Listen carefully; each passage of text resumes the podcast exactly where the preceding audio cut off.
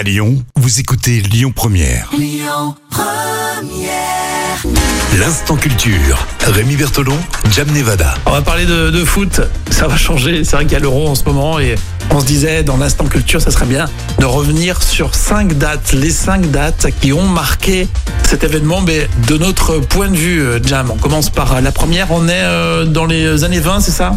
Oui, en 1927. Le secrétaire général de la Fédération française de football, Henri Delaunay, émet l'idée d'organiser une compétition internationale euh, continentale sur le territoire européen. Alors ensuite, en 1968, l'UEFA renomme sa compétition en championnat d'Europe des nations. Ensuite, en 1960, euh, c'est la première organisation de l'euro en France.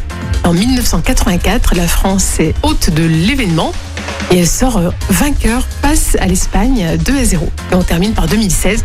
La France organise et perd en finale contre le Portugal. Oh la déception, c'est vrai qu'on s'en souvient, on s'en souvient bien. En tout cas, moi je vois un joli parcours effectivement pour euh, nos Bleus dans cet Euro 2021 qu'on va suivre évidemment sur Lyon Première. L'instant culture est en podcast. Vous pourrez écouter euh, tout ça sur lyonpremière.fr.